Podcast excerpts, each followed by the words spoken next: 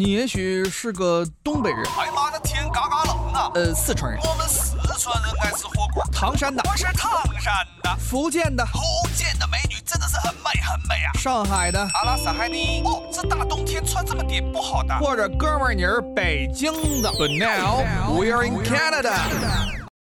大家好，欢迎收听今天的魅力多伦多，我是主持人东晓，我是 Elaine。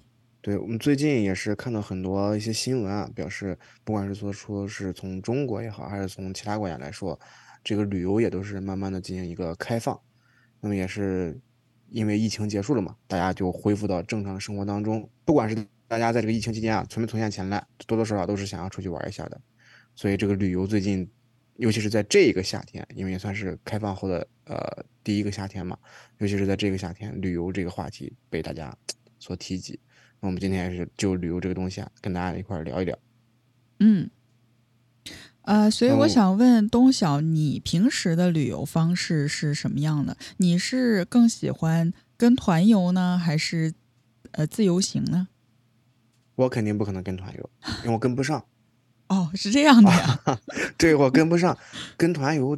太跟团游太，就是因为我小时候其实是很多是跟团游的。嗯，你不管是跟父母，因为父母小当时是，你像小时候，比如说当时都是跟团，当时都是跟团游，没有说是自由行啊，或者是自己做攻略啊这种，因为当时也没有网络，也没有那么发达，大家没有信息差是一个旅游业的一个最重要的一个因素，大家没有一个地方去，呃呃查询当地有什么好玩，更不用提现在一些网红景点了。是，但是这个就涉及到另一个问题，就是信息过度膨胀。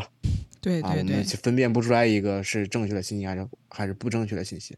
那这个就再说。那我们还是说，在之前我们得不到一个信息，我们最多就是说通通过口口相传。嗯。比如说邻居哎从哪个地方要玩，比如说是比如说是呃从青岛旅游回来之后，跟大家说，哎你们应该去什么地方玩，特别好特别好。嗯。那么往往来说，可能您经过他的这个推荐，我们可能我们家可能第二天就去了。或者说是下一周，或者是下一次旅游就去了，往往是这种情况，所以那个时候大部分都是跟团游。嗯，然后我小时候就经过，因为我爸真的特别爱旅游，所以我小时候经过无数的这个跟团游的经历，对我来说整个人就是很痛苦，因为跟团游你往往对我来说就就是几个几大特点啊，首先就是吃不好，其次就是睡不好。对以前的团，再其次就是对，再其次就是行程很赶，对，哇，真的特别赶。我我对跟团游就是印象最深刻的，真的就是上车睡觉，下车拍照。对，是这样的，就是尤其是他会催促你嘛，嗯啊，然后还点名，而且他会给你一个对，会给你一个时间，比如说我们到这个景区，那么大家就是有三十分钟自由活动时间。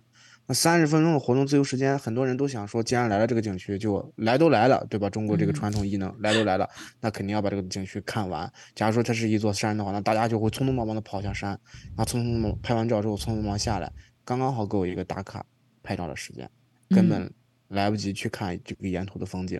对，我是对这个就是我们一会儿可以再来聊聊这个拍照和观赏风景，这个到底是这个侧重点是什么？那我们回到过。跟团游这个方方向，就我上一次跟团游真的是，大概是在一二年，就十年了。我在这边还是在国内啊？在国内，在国内，呃，跟团游，我当时去大连，嗯，我整个人真的是累，瘦了得有十斤那哇，四天的时间里，你真特别累，你根本睡不好，而且你基本上很多时间都是在车上度过的。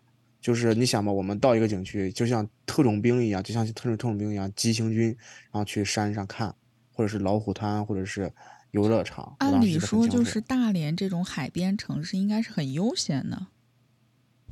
对，但是他就是为了把显得你同样的价钱能够去到更多的地方，他就把行程给你塞得很满。对，跟团游会有这个问题。当然，现在的团也是，呃，我其实也有。十年没有跟过团了，但是据说好像现在团有分得更清楚一些，就可能不同的价位啊，有那种小团，有大团，就是可以选择。而且很多，我记得之前的团就是那种有那种让你强制购物，虽然呃，就是其实它不是只有中国有，其实本地也有的，我刚来的时候，刚来加拿大的时候参加过那种本地的团，就是我当时在 Montreal，呃，也没有车嘛，然后本地也没有特别多熟人，所以就是跟同学一起去 out 呃，就是跟团，而且当时特别便宜，可能就五十刀吧。嗯、你想这么便宜，他可能连车费都 cover 不住，所以他就会带你去一些购物地点，然后给你推销各种东西。我觉得这是比较 bother 我的。没错，他这个呀，我跟你说，这个原因是什么？其实很怎么说呢，算是一种很难受的情况吧。因为嗯你看，因为现在的旅行团越来越多，那么再加上大家能够选择的这个旅行团也越越来越多。你比如说，咱俩是两个旅行团，那么我在花五千块钱的情况下，我能让你玩到十个景点，但是你却花五千块钱只能玩到八个或者是六个景点。那么相比之下，肯定有一些朋友会选择，就是经济条件说白了，就经济条件没有那么好的朋友，他们肯定会想说，那我花了同样价钱，一定要去到十个景点，嗯，对，就是所谓的穷游。啊，就是很多人都会选择，就是可能在经费没有那么充裕情况下，选择一个穷游的问题，那么他们就会选择一个相对来说看起来性价比更高的一个旅行团，也就是说，假如说五千块钱我去十个景点，嗯。那么对于旅行团来说，五千块钱十个景点，那么他们压缩的其实是这个景区的成本以及呃旅行团的成本，包括给导游的成本。那么这个成本，它将那旅行团和这个导游他们总归要挣钱的，嗯对不对？这个利润总是要拿出来，那最终的利润从哪出？那只能从强制消费当中来，从这个回扣当中来出。是所以说这就是一个很难受的情况，它是一个恶性，也不能说是恶性循环吧，但是它是有这个恶性因果导致的这么一个，嗯算是这么一个问题。所以说大家也是我我而但是好处就在于现在我们可以看到，嗯、我们能够选择的可选择性，你刚才说了嘛，可选择性很多。我们可以比如说像我就不是一个特别爱制定计划的人，或者说嗯我就喜欢，我不想去一个景点，比如说我想去，比如说假如说我去山西玩或者陕西玩啊，那我可能就想去几个博物馆，我这几天把这几个博物馆去了就够了，那我就选一个比较轻松的，对吧？三天可能逛五个博物馆，那跟那些，那我就不会去选择那些一天逛十个景点的这种这种旅行团。所以说可选择性多啊，那现在对大家来说也是一个特别好的。嗯，我感觉你可能会呃更喜欢这种像度假一样的方式，就是其实，在繁忙的学习和呃工作之余呢，就是等于找一个呃自己平时没有待腻的，就是就是说白了，旅游就是从我们待腻的地地方去了别人待腻的地方。对对对，对，然后就等于找一个新鲜的环境，这种休闲度假式的。其实我父母就嗯是这样，他们我父我们全家人就是几代人都属于那种超级喜欢旅游，就没法在家待的那种。我奶奶当嗯时快去世的时候，当然就是八十多岁，当时身体状态已经非常糟糕了，然后属于那种嗯背着呃氧气瓶，呃背着轮椅，也一定要在外面旅游，就是常年在外面开车，在外面转。呃，他当时的理论就是，我奶奶还是医生，他当时理论就是说，我宁愿死在路上，我都不死在医院里面，就是那种疯狂。挺挺摇滚的啊。就是疯狂的热爱旅行。我父母也是，就是抽空，但是我跟他们的度假方式完全不同。他们就属于像你这种，也不做计划，呃，开车开到哪儿就去哪儿，就是换一个环境，就等于放松下来。但是我是我去一个地方之前，就一定要做好特别完整的计划。我朋友就说，跟着我旅行就比旅行团还累。哦，我不是属于那种一天我要走好几个景点，我可能一天只安排两个景点，比如说两个博物馆，但是这个博物馆我一定要把它我要逛十遍，啊，那不至于，但是逛得很明白，就是哦比如说哎 MOMA 这点我跟你很像。啊，是吧？就是，我会就是博物馆这个问题，我嗯认为是一定要把它看仔细、看全了，我才算来过这个博物馆。对，就是什么，有的人可能比如说，呃，去什么大都会或者是呃那个卢浮宫，只看镇馆之宝，包括旅行团就特别喜欢，就是只走一层，一层就看那个镇馆之宝，就等于打卡过了来了。我就是得所有的呃不能说百分之百所有的作品我都看过来遍，但是起码百分之七八十，我都是要就是仔细的看，仔细的就是研究它背后的人文和历史。对这一点确实是啊、我我爸妈也没办法跟我共情在这个逛博物馆上，就是就是我就感触感触最深就是那一次我们去陕西，大家都知道陕西其实有很多博物馆的，对，然后我父母看博物馆就是着重于看这个东西它是什么东西嗯。啊，然后就是看哦这是一个陶罐，哦这是一个工艺，但是那个上面的文字以及介绍，包括一些导游的讲解，就是他们都不会去看。嗯，也不会去听，所以他们就是一个呃，我我爸就是一个走马观花的这么一个过程，所以每次去博物馆他都要等我，然后他都在他会都会很着急的催我，因为他赶着去下一个景点，他更感兴趣的景点，比如说爬个什么山之类的这种、嗯啊，去看一看风景，拍拍照，打卡一下。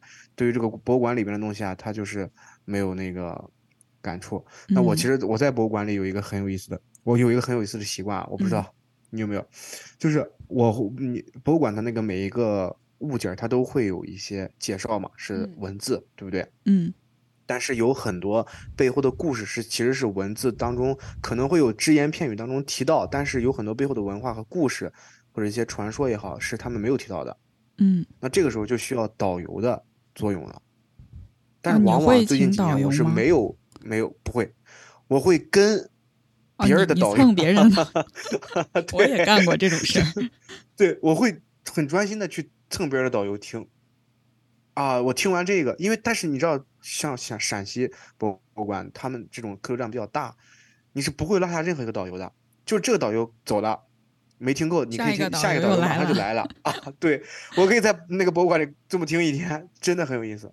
对对对，而且我觉得现在各国的博物馆都特别好，就是以前还没有，现在就是他们都有那种，有的时候是租的，有时候其实是免费的，还有一些尤其国内这个技术比较发达，都有那种 A P P，就是它每一件呃藏品有一个码儿，你扫一下就齐名齐齐，呃就是那个导啊游提前录的东西已经在里面了。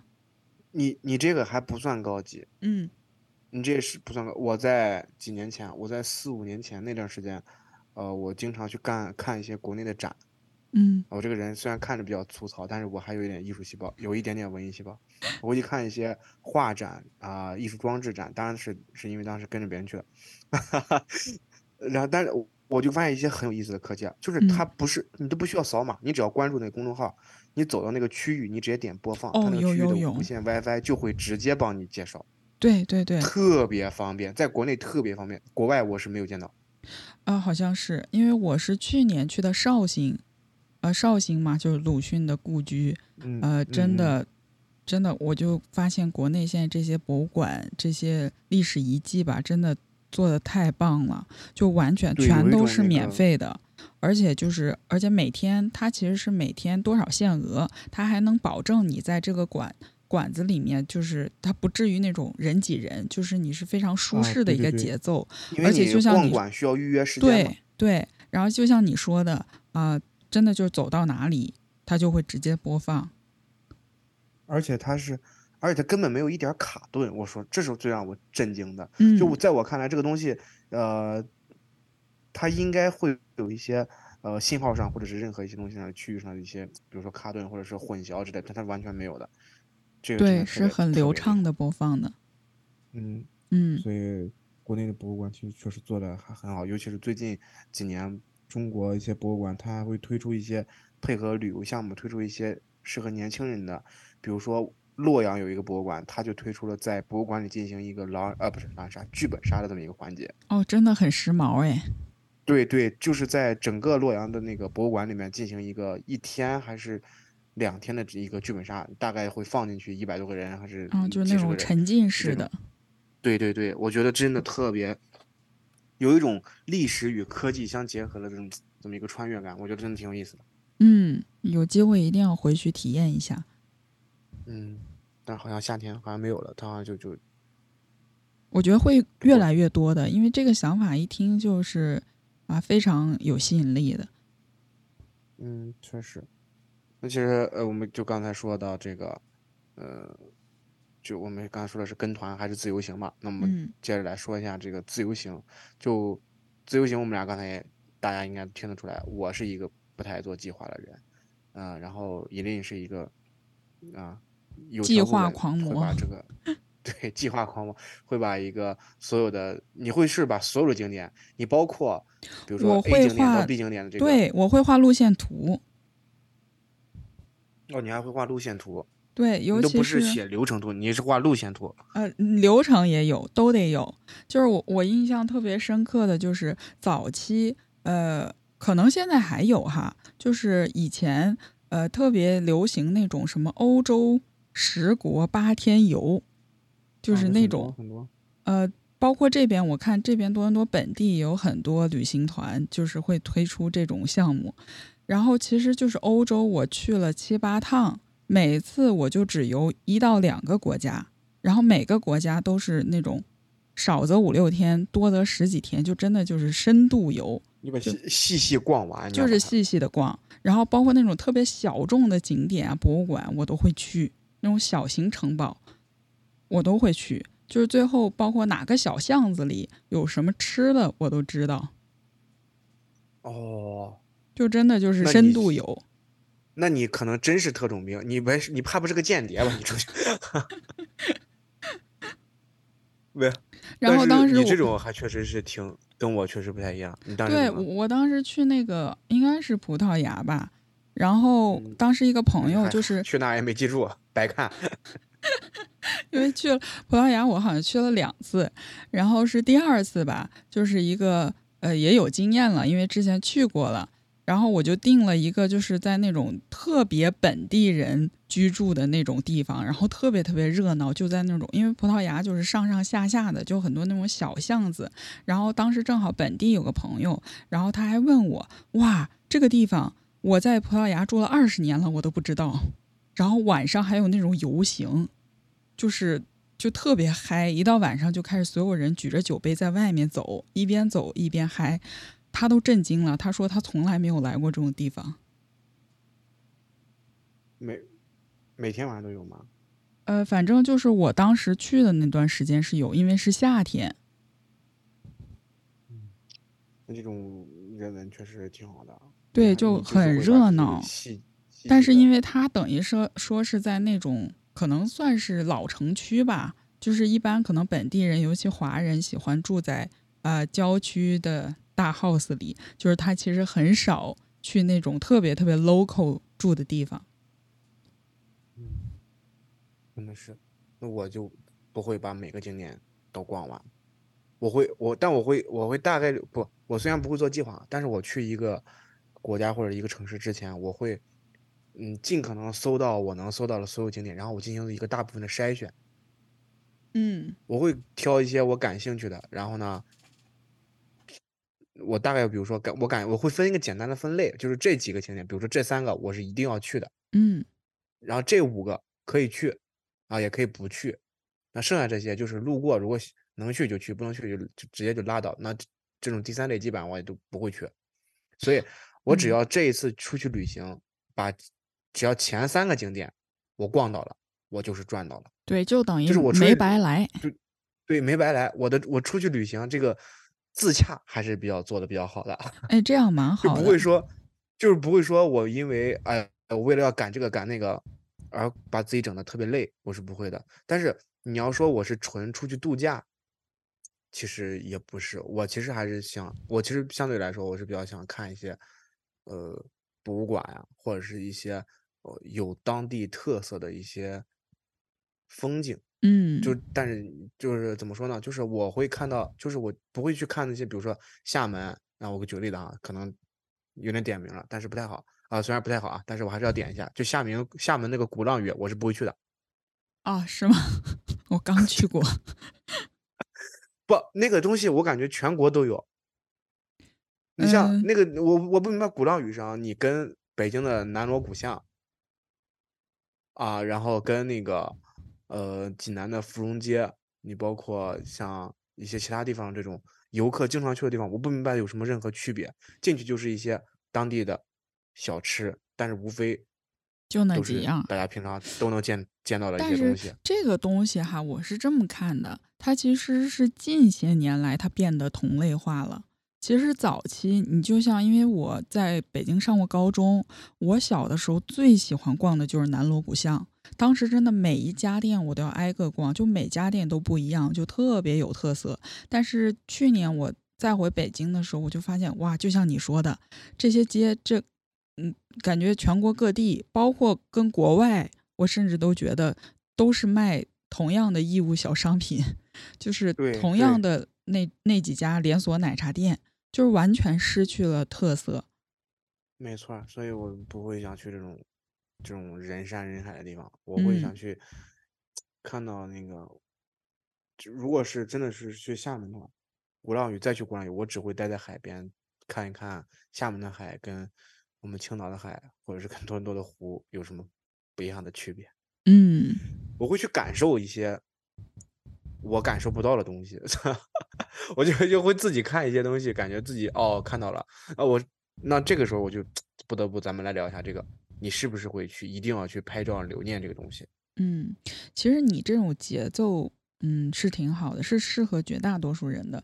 因为我跟我一起出去旅游的朋友就都抱怨过，跟我在一起特别可怕。因为我是呃，就算去什么，比如说什么夏威夷啊，然后包括古巴，呃，包括呃泰国，呃什么苏梅岛，就是这种标准的度假胜地，人家都是安安静静的，可能在海滩上呃晒一会儿，呃吹吹海风，就是很舒适的这种节奏。但是跟着我就属于去这种地方都要去看景景点，先把景点全部逛完了再说。你去古巴也要去看景点，对，我会一定要去他那个 city 去看，就是当地人的建筑啊，包括去一些那种古巴五天没出过酒店啊，全在海滩上。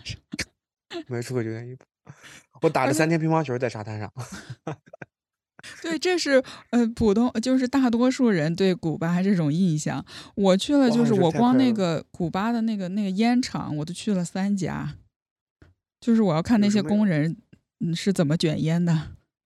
哦，那这个其实挺有意思，挺有意思，确实该看一下。但我当时，嗯，没有，我我也没查。其实当时，我当时就是想去度假。我觉得度假这个就是得舒服，就得嗯去换一个地方干一些自己平常干的事儿，比如说刷刷手机，啊，在海滩上刷刷抖音什么的这种。虽对，然看起来有点。low 啊，但是 很舒服。对对，其实挺好的，但是我不会这么做。我就是那种狂搜攻略。我不我不会觉得说去到那个，这个就是个人看个人嘛，这对，看个人，对，就是你对于这个东西，因为我我是怎么觉得啊，这个其实就看，因为我会在经常在 B 站上刷一些旅游视频，就是一种云旅游旅游的状态，嗯。就是这些哦，这些所谓的嗯景点，当然可能呃，比如说是比如说这些山呀、湖啊，这些博主啊，他帮我去过了，那我跟他们去看一看就好了。当然，我可能没办法，确实没办法通过视频和图片来感受到当场的那种震撼啊。嗯但是相同程度的震撼，我个人认为感受过就可以了。比如说我去过青海嗯啊，我去过新疆，感受过那些的什么丹霞地貌呀，包括青海的嗯呃那边的高原啊，包括啊、甘肃那边的沙漠啊，这种地方我都感受到了，有很多很多震撼。那么在相同的景区啊，我感觉我能共情一下就可以了，而且我就没必要再去了。比如说我去过甘肃的沙漠，呃可能撒哈拉沙漠更大，但是我觉得也没有去的必要，因为我也不想在里边迷失自己。嗯。哦，你不喜欢去看你认为同质化的东西。对对对对对，嗯，我我是那种我不管我都要去，只要没去过的地方我都要去，去过的地方还可以去第二第二次、第三次。啊，那你我就要问问你，你去第二次、第三次的原因是什么？你举个例子好吗？你举个例子，嗯，就比你如去第二次、说，第三次，呃，有的时候是跟不一样的人去了，就会有不不同的经历嘛。然后，而且有些景点，我觉得上次有那个什么什么什么，你是有。提成、有回扣是吗？你的景点还是 你带不同的人去？你去过最多的一个景点，你你跟我说最多次的一个景点是什么？我就很好奇，我就很好奇这个。大瀑布，那这个真没办法，好吧？对啊，这个没办法，只只要来这个朋友来的人得带他去。确实是，这没办法还有大瀑布周边的酒庄。啊。那我确实去的少，但嗯，大瀑布，那你这么说确实没办法。我以为你说是那种你想你你，我以为你说是那种，比如说，假如说你是你你是从小在北京长大的，比如说你去过一次重庆，那你会再去两次，再去三次这种地方。我跟你说是这种，而不是你生活在，因为你生活在多伦多，那每次来人你都肯定要去陪他去大瀑布嘛。我意思，你有没有那种也那倒是有在意的景点，然后你会去呃两遍、在？意的景点其实还好，但是就是比如说那个呃成都，就是我去了好几次，还有西班牙我也去了好几次，就是主要是为了吃，而且我特别特别的爱吃，就是去一个地方，呃，包括去日本的时候，就是当地那种有名的。菜有名的餐厅，我都是要提前，因为很多这种包括米其林什么哦都是要提前订的，就是你当场去呃日本当场去肯定不行。呃对，日本是没有 walk in 这个这个点啊，嗯，就是首先得跟就是去听众或者是朋友们说一下，这个日本是我唯一一个去之前一定要做满计划的城市对对对，啊国家。虽然我还没有去过啊，但我计划已经做的差不多了，因为是这样，因为日本你做计划和不做计划去旅游完全是两个价钱，啊，是这样吗？所以说你看这个物质形态决定人的意识形态，你发现了？那说到底还是我太穷了，是吧？都是提前好几个月订。嗯，不是这样的，因为你日本你比如说你住在哪个地方，然后去哪个饭店吃饭，在几点，然后交通工具，甚至是呃公交车或者是他们的新干线，或者晚上住的，你究竟是住胶囊酒店还是住在火车上，这个都是有不同的价格的。嗯，但实际上，呃，对，呃，其其实就是我觉得是可能是这几年吧，可能也是，嗯，大家确实手头里有钱了。我记得我以前去旅游的，十年前旅游的时候，我是不太需要提前预定的，有些地方就包括酒店，包括那个呃餐厅，就是 walk in 也可以，人不多。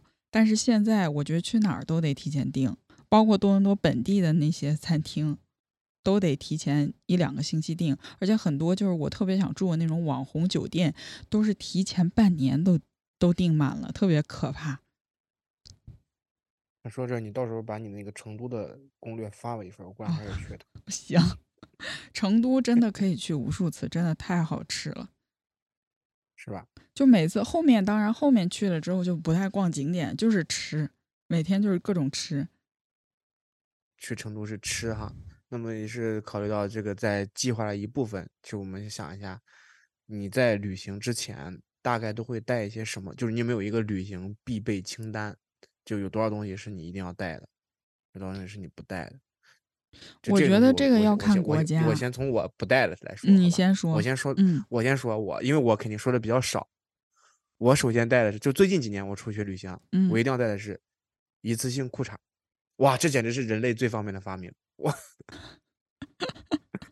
我万万没想到这个是第一个。这个真的是第一个，我经常带个十条、二十条，就是说看就看你去，就是出去旅游，这有点不环保啊呃，去多久？去多久？那不，这个不又不是塑料袋的。啊，它是可降解的，是吧？对呀、人家那你谁穿你穿塑料袋裤衩吗？它是那种呃织的呀，就是就是正常的裤裤，就是就是内衣啊，哦，正常的布啊料。哎，我怎么对它的印象还是以前那种，就是特别薄，像纸一样那种。是很薄，是很薄，但不嗯至于像纸一样，是很薄，但不至于像纸一样。OK，很很对，肯定是可回收的，但嗯可回收是是指它是当垃圾回收，不是就是明白，不是你穿了别人又穿。对对对对，然后这个是我一定要带的，其次还要带什么呢？嗯，书，一定啊要选一本自己爱带的书，真的吗就是？一定要选一本自己想看的书。对，就是你你不带，你永远不会看这本书。我买了这本书，我放在家里，我可能不会去看。在家里对我来说，有太多吸引我的东西了，电脑、iPad、电视、小伙伴儿。你在家里都不看，你确定你在路上会看吗？啊，我在路上会看，我只我不会带 iPad，不会带电脑出去旅游，就除非有哦工作。当然，如果没有工作，我请假的话，我不会带 iPad，不会带电脑，我就带个手机。然后我会带一本书，在路上我会看，而且我看书嗯特别快，我经常带两本。挺有意思的。我能想象到，就是坐火车或者坐飞机的时候看书，应该是挺惬意的。嗯，这我这这不是你去旅旅，当然我不会说去成都吃个火锅吃到一半，然后把拿书拿出书来看，那是有点脑残了。这这我就是在这种碎片时间，比如说旅嗯行完，因为你我的旅行跟你不太一样，就我不赶嘛，嗯，对所以对对，我回来回来的时候，可能就天色也就还好，然后我在酒店里可能就会看一本书，或者是找一个地方，比如说下午，我这一个下午我就会去看一本书，哇，那你真的跟我跟我爸爸妈妈的旅游方式是一样的。我爸就特别？喜欢在酒店里泡壶茶，然后看书。对我，但我很少在酒店里，除非这个酒店是一个那种网红酒店，豪华酒店。或者是豪豪华酒店里看书也也不，豪华酒店就得躺着，哦，豪，华酒店就得躺着，你不躺着享受手机那种，呃，科技带来的这种快感，读书我觉得是有点浪费豪华酒店，所以一般读书我会会去一些，比如说，呃，湖边啊，或者是一些公园特别有意思的公园儿这种这种嗯，地方挺好。而且一定要挑那种人少的地方。嗯那人来人往，我光看人也不会也读不进去，嗯一嗯般就是会挑一些湖边或者是山底这种这种地方。